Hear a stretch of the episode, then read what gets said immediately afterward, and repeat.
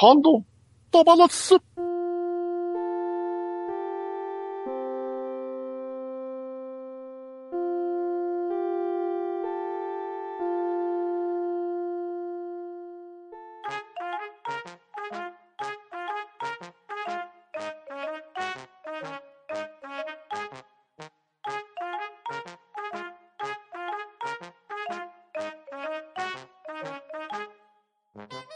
い、こんばんは。ハンドンダ話始めていきたいと思います。まず、出席取ります。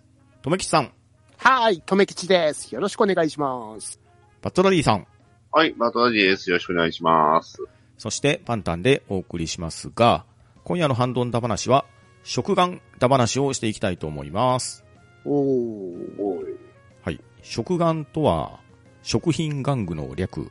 おまけとして玩具を添付した商品、食品、もしくは飲料の商品用体の総称であると、ウィキペディアには書かれてるんですけれど、業界用語では、玩家、玩具菓子の略とも言われているみたいです。玩具業界では食玩は食べられる玩具、玩具の形をしたお菓子、風船ガムとかですかね。こういう意味で使われていたみたいなんですけれど、食品玩具の略の方が使われるようになっているというのが現状みたいです。で、食玩に関してなんですけれど、まあ最近は消費者のコレクション意欲を喚起して大人買いを誘発するように作られている嫌いがありまして、確かまあ心当たりは非常にあるような気がするんですけれど、に。です。ドキッと。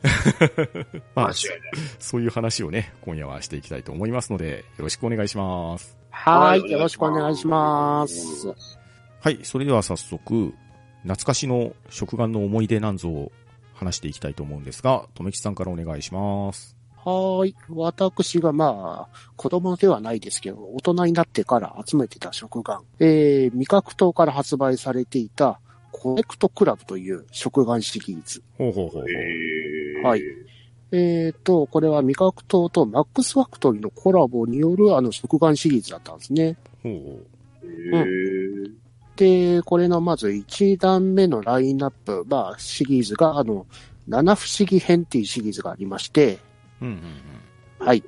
大パーツ、神話や伝説に登場する建物や宇宙人、ユーマ、妖怪といった世界各地の不思議なものがフィギュア化されていたものが入ってたんですね。あー、これは見覚えありますね。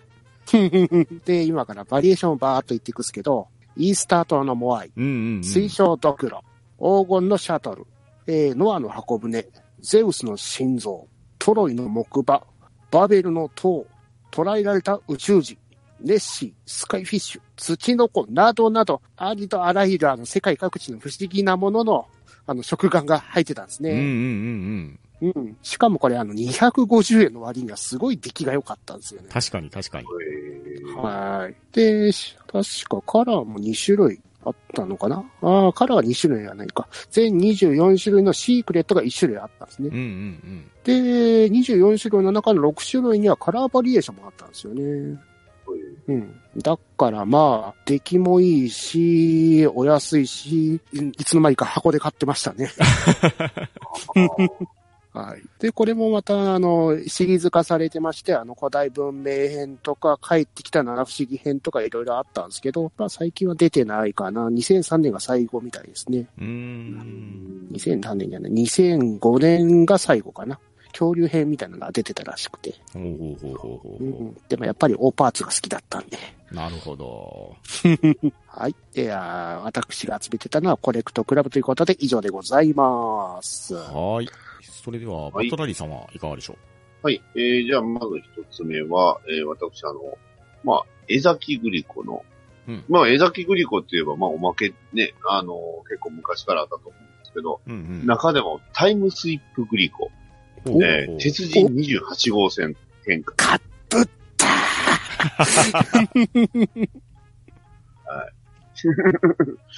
はい。これをね、とにかく、この、アクションフィギュア鉄人28号が突然欲しくて、めっちゃ買いましたね。うん。で、これがなかなか当たらなかった。で、またこれの出来がいいんですよ。う。うんん、いい。すごいね、出来、これ海洋堂さんじゃなかったかな海洋堂です、原型が。ですよね。そうなんはい。めちゃくちゃ出来が良くてね、えね、結構よーけ被ったのをいっぱい持ってたと思う。で、一個だけ、一回だけ当たったんですよ、一個だけ。おーおアクションフィギュアの時。ブラックオークスが3体ぐらいあったんで、やたらとね、いっぱいこう無駄に当たってね、溜めてしまったなっていう思い出がありうん。ます。これがまた出来がね、めちゃくちゃいいんで。うん。で、あの、アクションフィギュアだけじゃなくて、ビネットっていうんですかね。あの、シーンを切り取ったものもこう、用意されてて、うんうん。なかなかクオリティがあったし、高かったし、一応シークレットが存在したっていうのを今知りました。シークレットは色違いのね、鉄人28号。うんうんいや、でもこのタイムスリップグリコのシリーズは結構、うん、なんか買ってたと思うんです。あと、ウルトラマンとか、ウルトラ Q かな。ウルトラ Q シリーズと、うーん、まあ、とか、ウルトラマンのシーズンもあった。えー、いうのがあって、まあ、めちゃくちゃクオリティ高かったんで、うん。うんうん。うん、これはよう結構買ってましたね。なるほど。ちょうどこれが出た頃に多分今川3番の鉄人28号がそうそうそう。うんアニメかなんかやってて、はいはい。だからあの、アクションフィギュアの中のあの、復活の鉄人ってあるじゃないですか。はいはいはい。まさにあの原作のシーン、思いっきうんあの、テレビ版のシーンを思いっきり切り取ったようなところですかね。うんうん。包帯でまみれになる鉄人28。で、私のうちにはモンスターがたくさんありましたね。おー。鉄人が出ねそう、鉄人がビッグズも出なかった。あれは絞ってたんでしょうね。なんかな、モンスターとブラックコックスも出ねえしなっていう。あーそう僕の方結構出ました。うんそんな思い出が、なかなかこう、渋い思い出ですけど。いわゆるあの、食玩で、あの、シークレット、あの、中身がわからない系でやると、被りまくるみたいなそうですよね。あるあるですね、それは。はい、ありがとうございました。はい、ありがとうございます。はい、ありがとうございました。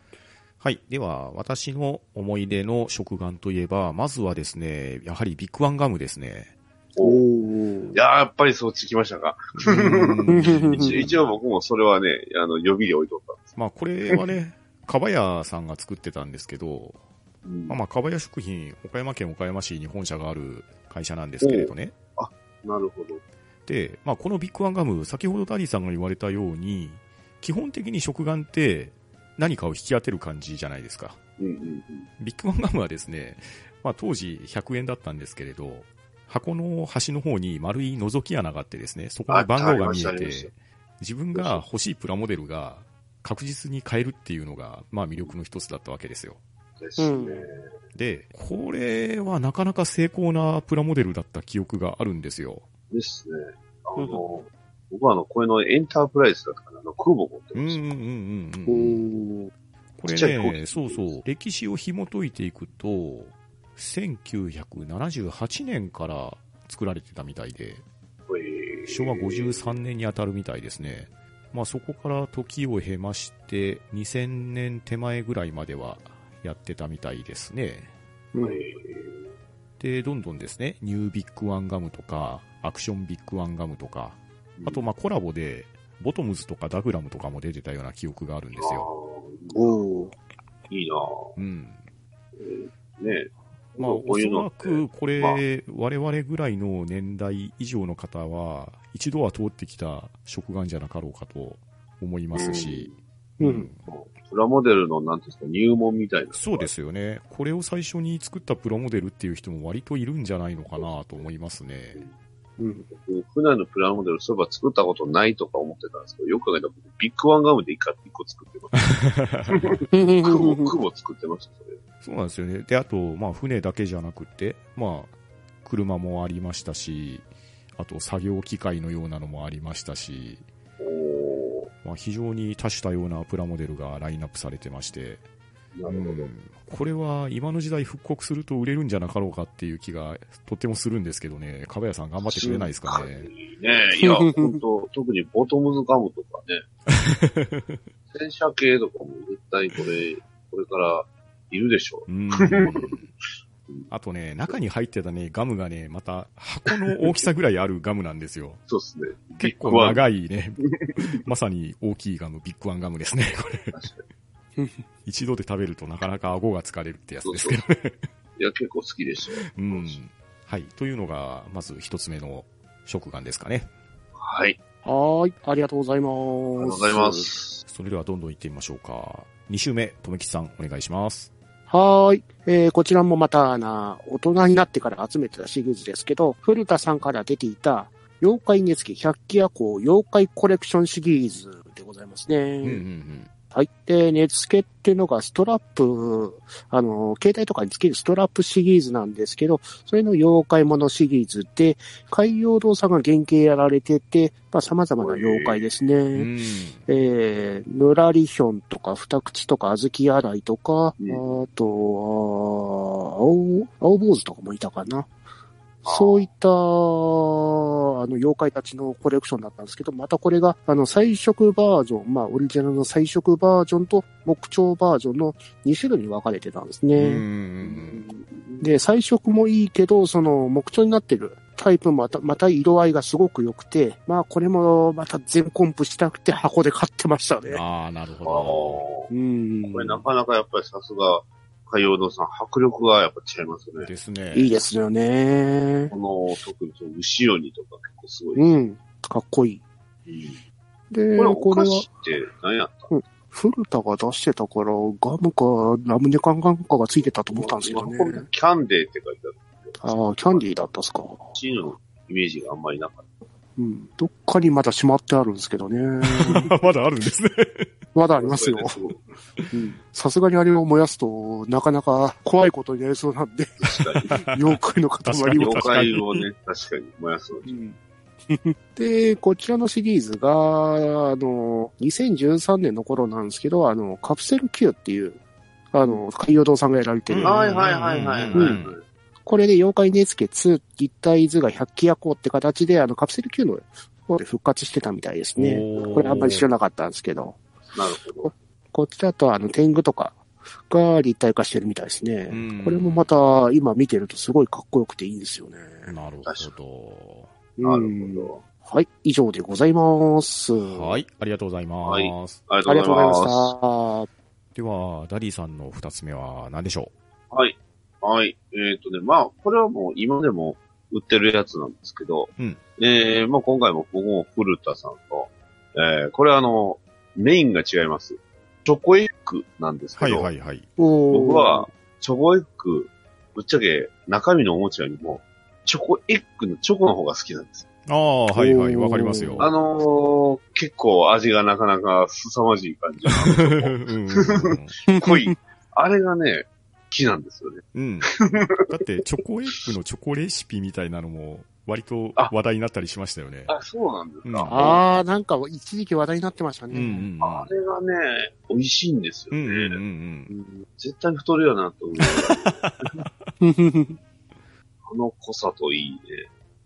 で、何ですか？あの、チョコのあの分厚さがいいんですよね。うん。うんうん。あの、中にあのカプセルが入ってあるから、ちょっとこう、えー、層になった感じのところが、逆にあの歯応えも結構好き。うんうんだから、このチョコエッグ、実はチョコがすごく好きだったっていううん。なるほど、なるほど。なるほど。ただ、逆にその、おまけいらんよなと思いながら、たまに見てることもある。チョコエッグでちょっと記憶に残ってるのが、あの、初期の頃の土の子。ああ、はいはいはああ。これがすんごいバカ高い値段ついてたなって記憶あるんですね。うんうんうんええあ、そうですね。なんか生物シリーズみたいなので、最初動物シリーズみたいなもんい。うん。ねうん。で、そっか。うんこちらも海洋堂さんでしたっけ？原型が。確かそうですよね。うん。他にも結構いろんなありましたよね。スターウォーズとか、おー。マリオあ本当だとかあうりましたよねん。スターウォーズも出てたんですね。スターウォーズも何個か買いました。うん。グリーバス将軍、オビワンが。あー 最近ので言うと、スプラトゥーンともコラボしてるみたいですね。そうそうそうそう。そうですねス。タートはあった。うん。あの、古田さんの方に、あの、チョコエッグの、チョコエッグ博物館っていう、あの、ホームページがあって、ほうほうほうえー、それでに、1999年から2019年までの分が全部シリーズ見れるようになってますね。へああ、いいえ。ですね。去年発売されてたのがチョコエッグのポケポケモンのサンドムーンと、うんあとドラえもんの第2弾らしいですね。なるほうんな。るほど。うん。秘密道具セットがいいですね。しゃしゃってるとなんかチョコエッグのまたチョコ食べたく ということで、以上チョコエッグでした。ど。はい、ありがとうございます。ありがとうございました。はい。では、続きまして私の二つ目です。またこれも懐かしいやつなんですけど、森永から出てたと思うんですけどねお。森永チョコスナック筋肉マンっていうのを覚えておられるでしょうか？これお、おまけに筋肉マンのゴム人形が入ってるんですけど、伸びるやつなんですよ。なんかあった気がする。多分ね伸びるや、つ一般的には金消しって、いわゆるガチャガチャを回して買ってたと思うんですけど、うん。この森永チョコスナックあいつ人形ってやつなんですけど、うん。これは素材が柔らかいゴムでできてて、超人がね、伸びるんですよ。で、はいはいはいはい。当時小学生だった我々は何をやったかっていうと、商品名的には力士マンになってるんですけど、うん。まあ、ウルフマンですよね。はいウルフマンをバラバラにして再現するっていう遊びをうわうわ よくやってたっていうのが。あと、ミート君も危ないですね。そうですね、ミート君も危ないですね。っていう思い出がありましてですね。なるほどですね。ええなんか調べるとありますね。はい。まあ、そのゴムの性質上、どうしてもね、造形がね、若干怪しいんですけど、はいはい。うん。まあ、小学3年生、4年生ぐらいの世代にはですね、まあ、これぐらいのおもちゃがちょうどいいんですよ。ええええああ、っていう。これ今、筋肉マンセカンドのやつもあるんですね。じゃあ、新しいシリーズも出てるんですか、これ？うんみたいですよ。これ、伸び伸び、伸び、伸び伸びマスコットって言ってますよ。あ、じゃあ、今も受け継がれてるわけですか。そうですね。それがまた今で言うとセ、セ、セカンドじゃないですけどね、今は。ねえ、元々の筋肉マンに原点回帰してますもんね。そうですね。うん。えええすごいな。こんなんあったんです。ー、なかなか残虐な遊びをしてた時代ですね、これは。なるほ はい。というのが二つ目でした。ど。はい。はい、ありがとうございました。はい。それでは、三つ目、とめきさん、どうでしょはい、えー、私が買ってた食玩ですね。えー、SIC 極み魂シリーズですね。出たー。すごいの来ましたね。で、この SIC 極みシリーズというのは、あの、フィギュアの SIC シリーズっていうちょっと大きめの、お高めな、あの、かっこいいフィギュアシリーズがあるんですけど、それをあの、食玩サイズというか、まあ、500円ぐらいにリーズナブルにしてちょっと小さめだけど、すごい出来がいいフィギュアシリーズがあったんですう。ね。うんうん出。ましたね。あったんですよね。これがまたあの、仮面ライダーや、あの、機械ダーとか、そそういったあのヒーローものをたくさん扱ってたんですよね。で、またこの機械ダーがかっこいいんですよ。うん SIC なんだよね。うん。で、機械ダーもあるし、機械ダーのあの乗り物名前忘れたけど、あのーサイドバイクですよね。うんうん。あれ乗っけたらまたかっこいいんですよ。はいはい。うん。で、あと、未だに飾ってあるやつだと、仮面ライダー電王のソードフォームかなはいはい。それが当時決めてかっこよくしてるところのやつを未だに自分飾ってますね。超かっこいいんすよ。いやね、これのね、あの、仮面ライダーブラックが原作版なんです。うん。へえ。あれがまたかっこよかった。しかも、なぜかあれはアクションができる。うん基本、あの、シリーズってアクションできないじゃないですか。できませんね。でも、仮面ライダーブラックはね、アクションができる。へえ。で、あのね、バトルホッパうんうんうん。ーもあるんで、合わせるとね、乗せることができる。うん。だよ、思ってましたもん。いいっすよね。一番納得いかなかったところは一つあるんですけど、仮面ライダー響きの、あの、暖気、英気、裁きさんがいるんですけど、はいはい。ほうほう。ぜ、全部ポージング一緒っていう。そうそうそうあ。、そうなんですね。あの、い色と顔をね、変えるだけ。まあ型が一緒だったってやつですね。そうそう。そ一緒なんで。安く済ませやがったっていう。いや、ダンキさん、エイキさん、サバキさんをね、フィギュア化した時点ですごいんですけど、そこまで安くしたっていう。お安く。まあ、うん、フィギュア化しただけでありがとうございますって言っときましょうって感じかな。はい。以上でございます。はい、ありがとうございます。ありがとうございました。では、ダディさん、どうぞ。じゃあまあ、これもね、今なお続いてるシリーズなんですけど、もうこれはあの、えー、いわゆるバンダイ、ね、えー、バンダイキャンディートイから出てる、えー、仮面ライダー装動シリーズ。まあうんえーと、いろんな種類あります。それこそ、ね、えー今の仮面ライダー01があれば、手のひらで動くって言われて、衝動って言って、衝動シリーズうなんまあ基本的にはその、何ですか、その素体になるパーツと、えーアーマーのパーツを合わせ合わせて、えーまあ一体の仮面ライダーを作るっていうパあのパターンなんですけど、結構ね、仮面ライダー外部の頃から、まあ鎧武よりも前から鎧武かな？鎧武の頃からこのシリーズはあったんですけど、ほうほう。で、そこから、あの、まあ、進化しまして、えー、大体そうですね、いつの間かな？本当に最近、ビルド、仮面ライダービルドの、あ、違う、ビルドじゃない、えーと、エグゼイドか。うんあの、ゲームの仮面ライダーエグゼイドの頃から、急にクオリティが上がり出しまして、うんあの、ビルドに至っては、ビルドに存在する仮面ライダー、登場する仮面ライダーを全部商品化する。そういうことをやってるんで、めちゃくちゃすごいラインナップの方。う。うんん。で、まあ、ジオウのライン、まあ、ジオウもありましたし、今ゼロワンもありますけど、うんただその、仮面ライダーだけじゃなくて、出てくるメカも全部、それでシリーズで出すんですよ。サイズを統一させて。はい。なだからなかなかそれはできないよなっていうのと、これの発売日に、ね、お菓子売り場に行くと、結構あの、アソートっていうんですかね。うんうんあの、混入してるのが、あの、まあ、中身はあの、どれが当たるかっていうの決まってるんですけど、あの、中にはその、箱が6つかよね。えっ、と、まあ、1箱6つぐらいああるうち1つしか入ってないやつがあるんですよ。だからそれだけがこう抜かれてるとかね、いうの。ああ、なるほどね。うん、でも、ほんとシリーズとしてはすごいですよ。えっ、と、初代の、ね、む一番初めの仮面ライダーから、えー RX まで当然出てますし、うん。うん、ね、えっ、と、平成ライダーもクーガー、アギト、ビューティー、バイツ、まあまあ、要は、ほぼほぼ全部出てるはずですね。うん、うん、うん。外務がまだ確か新しいのに出てない。うん。で、たまにあの、プレミアムバンダイとか言ってね、あの、あし、ね、あの、恐ろしいあの、システムですよ。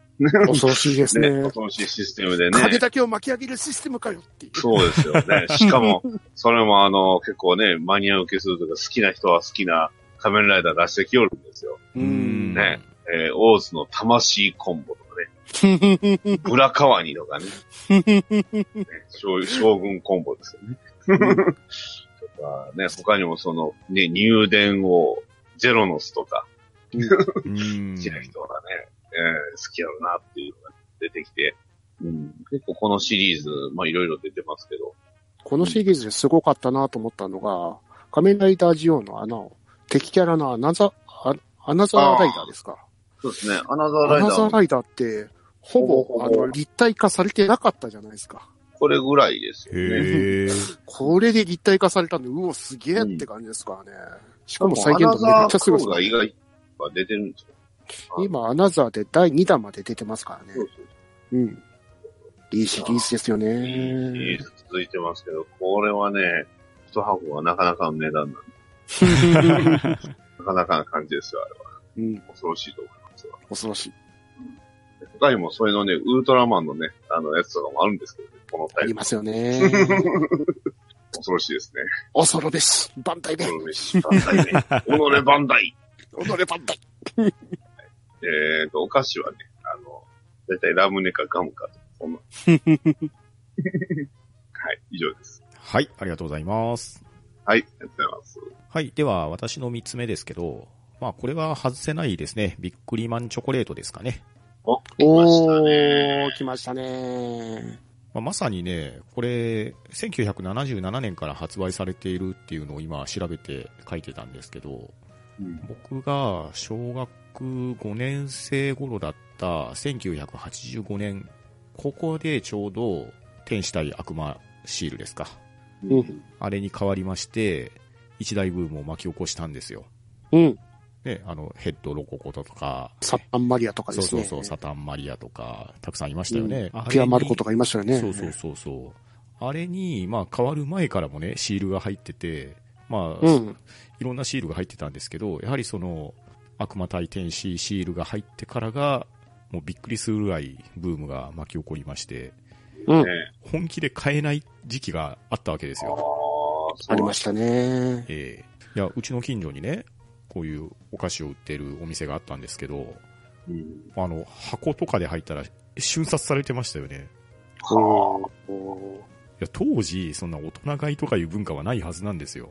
で、お店の人も、まあさすがに箱で売ったりはしてなかったんですよね。まあ子供に向けて。当時あれ30円ぐらいだったと思うんですよ。30円ですね、一番最初は。で、まあみんな、本当に、もう冗談みたいに飛ぶように売れてて、みんなそこに群がってましたね。うん。いや、でも、本当それっぽいのがいっぱいありましたう。ね。うんん。あの、でそれっぽいっていうのは、あの、ガムラツイストとかね。ああ、まあ、あの、ロッチとかね、いろいろね、うんあの、パチモンも出ましたけどね。騙されたパチモンもパチモンですよね、これ。!100 円で10枚入ってる男って言って騙された そう、いや、それが出るぐらい社会現象だったんですよ。いやいや、そうですよ。うん、でちなみにはええ、あの、留吉少年の、うん。あの、初めて買ったビックリマン、親にあの、10、10個いっぺんに買ってもらって、うんうん。ほうほう。うん。10個全部悪魔シールだったことは、未だに記憶に残っておりますね。ぐずずずずずずなるほどやっぱり、すごい落としていく。うん、いや、でもね、天使ばっかりがいいわけでもなかったですし、うん。ね、魅力的なキャラクターはたくさん出てましたし、うん。まあ、あとね、あの、話す上で必ず語られるのが、チョコレートだけ捨てられてた問題ですよ。うん。はいはいはい。あれ、PTA とかでね、かなり全国的にも話題になってたと思うんですよ。うん。朝礼でも話題に出てましたね、うんそうそうそう学校で。小学校の時に、捨てちゃダメですよっていうお触れが出るぐらい、うん。やってましたけど、まあ、でもうちの友達周りはみんなちゃんと食べてましたね。うん。いや、あれ、ね、またこれが美味しいね結構美味しかったんですよ。うん。あのその問題で言うと、まうんあちょっと僕の世代なんですけど、あの、うん。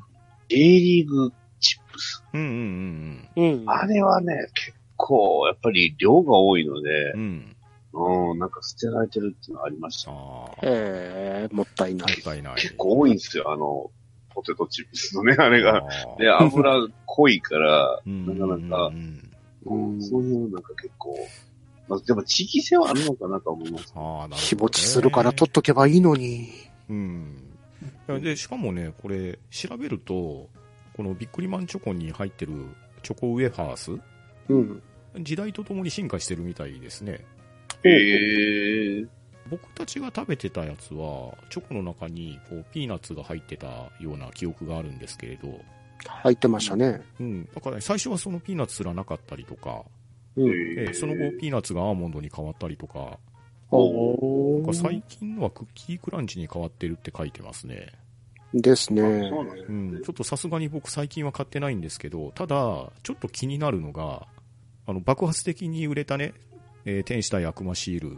まあ、これのリメイクもされたりとか、ちょっとあの、うん大きいサイズが出たりとかもしてたんですけど、うん。ここ最近、ツイッター界隈でもよく見かけるんですけど、機動戦士ガンダムマンチョコとか、はいはいはいはい。出てましたねね。、ドラゴンボールマンチョコとか、うん。ちょっと遡ったらキングダムとか、進撃の巨人も出てるみたいですね。うん。あの、北斗の剣もありました。あ、そうそうそうそう、北斗の拳も書いてますし、セイントセイヤとか、ワンピースもあるみたいですね。今月に入ってからエヴァンゲリオンのやつも出てますね。あ、さらにそんなのも出てるんですか。うん。タイトルちょっと変わってませんでした。うん北斗のなんか剣ですか北北斗の万って書いてある。うん北斗のマンそうですねそうそうそうそう。大体、なんとかマンになってるんですよね。そうそうそちなみに、エヴァンゲリオンはエヴァンゲリオンマンチョコウェハースです。う。語呂が、言いづれえな。ですね。はい。弱虫ペダルもあるんだ。弱ペダマンチョコとかも出てたみたいですね。ええそうなんですね。まあ、ここはやはりね、えー切っても切れない食玩かなと思いますので、語っておきます。もう一つ言うと、あの、あまりにも売れすぎてうん、うん。あの、全然う売り切れ状態だったんですよ。はいはいはい。で、スーパーで、あの、対した、あの、対策が、予約制、ああ、なるほど。へー一人3個まで予約できるっていう。はい。で、ご丁寧にその3個のために電話かけてきて入荷しましたよっていう電話かけてくれるんですよ。はそれで、留吉町では3個で90円ですから100円を握りしめてスーパーまでな走ってるほどったんですね。ね。はい。100円の労力よっていう一個一個電話かけてみて。いや、あの、食玩にはね、そういう魅力があるんですよ。お店も大変ですよね。ですね。ね、やはりね、子供のための食玩ですからね。そうですね。ですよ。まあでもね、そうですよ。子供のための食玩ですからね。はい。うん。ね、バタイ、ねバタイの方ねで、食玩と言いながら2万円する食玩とか出してるしね。ねえ。スーパーミニプラと。うん。今の子供がサンバルカンロボなんですね。サンバルカンの。コスモバ、太陽合体、コスモバルカン、ウルバルカン、うん。グランドクロス、買うわけないじゃない。ですか。なんかサンバルカン推しがすごいですよね、最近。うんですね。まあ、こんな話の流れですからね。やはり、はい。うん。まあ、我々いい年取ってるんですけど、今なおはい。買ってる食玩もあるんじゃなかろうかと思うんで、うん。それを一つピックアップしてみたいと思うんですが、とめきさんどうでしょう、はえっ、と、出たら買ってしまうシリーズは、仮面ライダー色紙アートシリーズですね。ああ、出たよ。なるほど。出たよ。ツイッター界隈でみんなあの、開封あの、ツイキャスとかやってるあれですねあ。れですね。はい。恐ろしい、恐ろしい文化です。恐ろしいんですよ。またね、この、絵がいいんですよ。本当にかっこいい確かかっこいい。思わず額買ってきて額に入れてますからね。なるほど。しかもね、またシリーズがどんどんどんどん増えてって、で、過去の旧、旧のやつをまとめたシリーズとか出しやがって、バンダムバンダイ恐ろしいですね。恐ろしい。ねえこれまさに大人買いしてる人がね、ちらほらおられますもんね。そうですね。ここで買ったりとかね、すごいなって。また、この色紙アートシリーズがポケモンだったり、ウルトラマンだったり、いろんなシリーズが出てるんですよね。うんうんうん確かに、だいぶ増えましたよね。ウルトラマンでイオンしか売ってねえんすよね。あ、そうなんですかね。へえ。あイオンこ1000の倍で。シリーズね、そう、イオン新1000倍が多いんでね、マックスバリとかによく行きうんで、イオンに行ったら大体ないしさっていう。すでに。ます。明らかにかされてるられな。空の箱だけ置いてあるだとっていう。あるうんそんな悲しい色紙シリーズでございました。はい、ありがとうございます。ありがとうございます。では、ダリーさんが今なお買ってしまう食玩は何でしょはい。今もね、トノキンさんとほぼ一緒なんですけど、えー、コンバージ仮面ライダー。うほうほうほう。あの、うんコンバージシリーズってガンダムでね、そうですね。ありますね。うんあの、それの仮面ライダーバージョン。うん。あの、まあ、SD、だいたい3頭身ぐらいになった仮面ライダーうんの。やつがあって、見て、おっとなったやつはついつい買っちゃいます、ね。えーちなみに僕の手元にあるのは、えーっと、これは、えー、Amazon アルファの、えーメガ白いやつ。えー僕 Amazon アルファ買ったこのメガ白いのしか出なかった。メガ白いあれはのが何中身が出ないんでしたっけ？えーいや、中身一緒です。ああ、あの、いや、あのー選べますよ。あ、選べますよね。選べますけどね、僕が当たったのは、えーしわざわざシークレットの方をね、連続で引くっていう。いや、えーあの、友人から、箱で買った友人から、あの、大量に被ったから、わ、うん、渡してくるんですよね、そのシリーズ。うん、とりあえず2機のね、アマゾンアルファと、えーっと、ネオ、ネオオメガと、ネオ、うんえー、これはなんだ、ネオアマゾンか。ネオアマゾうんン3体は3人揃ってます。いいですあねと、。仮面ライダーブラック。おー、いいですね。で、止めましたね。うん。ちょっと、まあいいかな。私はあの、仮面ライダーガイムのあの、勝ち時をずっと飾ってますね。ああ、いいですね。いや、うんすごいね。みあの、クリアパーツも使ってるし、クオリティはめちゃめちゃ高いんです。いいですよね。色もすごいいいし。うんうん。なんで、ついつい買っちゃうシリーズといえば、うん。こう、やっぱり好きなライダー出ると、おっと買っちゃいますね。うんうんううん。ん。わかります、わかります。以上です。はい、ありがとうございます。ありがとうございます。はい。では、私がついつい買ってしまうのは、これはダリさんが先ほど言われかけた、フュージョンワークスのガンダムコンバージですね。おー。これ、まあ、ダリさんも言われたように、まあ、SD ガンダムですよね。うん。SD ガンダムなんですけれど、目玉がついてない、ちょっとリアルタイプの、ですね。まあ、最近のスーパーロボット対戦デザイン的な感じって言ったら伝わりやすいんですかね。うん。うん。まあ、あのもうこれはね、集めるとキリがないんで、もうよっぽど気に入ったやつだけに厳選して買ってるんですけれど、うん。気に入った中で買ったのは、シャイニングガンダムですね。おー。おー。これはなかなかいい造形で、これを買ってたんですよ。うんで、そうすると、まあ、つい先日、まあ、ポケットの中の戦争なんぞお話をしたりもしてたんですけれど、ちょうどそのタイミングで、アレックスとザク 2FZ が出ててですね、うん。はい。そして、ガンダムコンバージの今、公式サイトを見ていただけるとですね、2月にですね、なんとケンプファーが発売されるんですよ。そうなんだ。おー。はい。もうこれは買わないといけないなと、心に決めております。ジム、ジムコマンド。そうですよ。ジムコマンドもありますよ。なぜかディミ、デュナミス01が。このチョイスはね、なかなかでもですね、。このシリーズなんですけど、はい。たまにあの、おもちゃ屋さんとかで、めっちゃでかいやつある。あのーあるんですよ。冗談みたいな値段のやつがね、あるんですよ。そう、冗談みたいな値段のやつがある。手を覆うような。うん。最近、最新で言うとペーネロペね。そうですねえー一体3600円。うん。まあ、だけガンプラと3600円ぐらいならね、まだ目玉も出ないですけど、ねああ、ホワイトベースとかね、はい2万円ぐらいしますよね、あれ。ナインチンゲール、えー、ハイニューガンダム4800円。これは一番多分これ新しいのビグザムです。ビグザム。あそうそう4800。ビグザムとコアブースターのやつですね。そう。あとこれは、まあコンビニとか、まああとスーパーとかでも売られるんですけど、そのプレミアムバンダイオンリーのやつもあったりするんで、ありますね。ありますね。まあ本気で行く人はそっちを買っちゃうんでしょう、けネどね。オジオング。そうそうそうそう。でっかいやつね、ネオジオングの。うん。うん。これでも、ガンダムだけじゃなくて、まあ今言うた仮面ライダーもあるんですけど、これボトムズもあうんうんおー。る。もうスコープドッグ1個だけも、うん。うん。うんこういい出来で。いや、でもこのシリーズは本当に立体化されたことがほぼないようなシリーズ。あのー、メカも立体化するんで。そうなんですよ。デザ、デナンゾーとかね、デデナンゲーとか。うんうんうん。いや、あの、ガンダム X のベルティゴが立体化されてるのああ、さーれてますよね。そうそうそうそはう。結構。思わず速攻で買ってしまいましたからね。あーわかるうん。だからこれは本当についつい買ってしまうやつですね。わかりますわかります。値段もね、割と手頃ですからね。そうですね500円ぐらいで買えますも500んね。円ぐらい。うん。ただまあ完全にこれ、模型目当てですよね。ああ、まあもちろん。おもちゃ目当て。うん。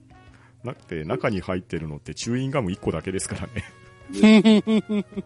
まあでも一応色紙も負けてはないんですけどね。まあ一応食玩の範疇かなってとこですよ。食玩ですよ、食玩。食玩ですからね。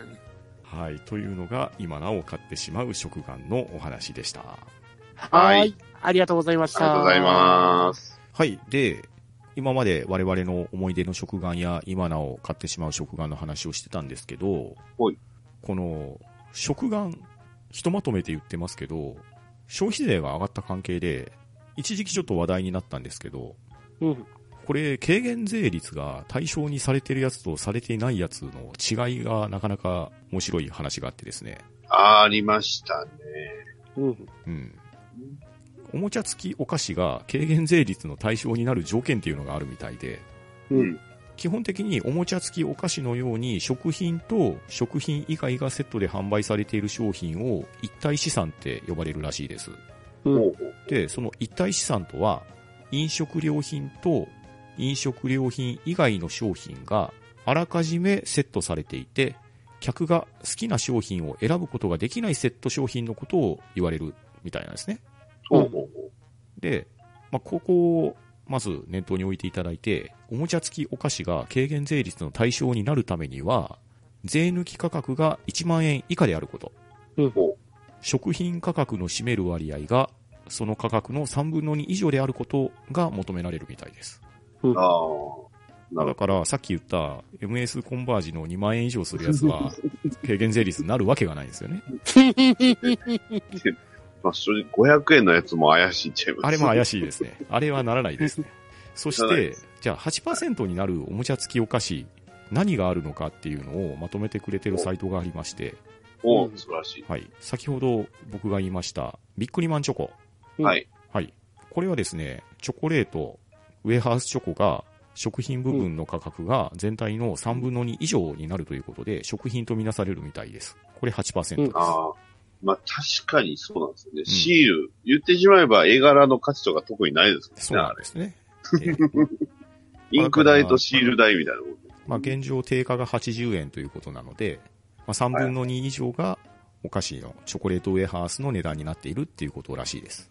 なるほその他、キャラチップチョコっていうのがあるみたいなんですけど、うん。これはバンダイが発売されていて、基本的にはおまけがついてないんですよね。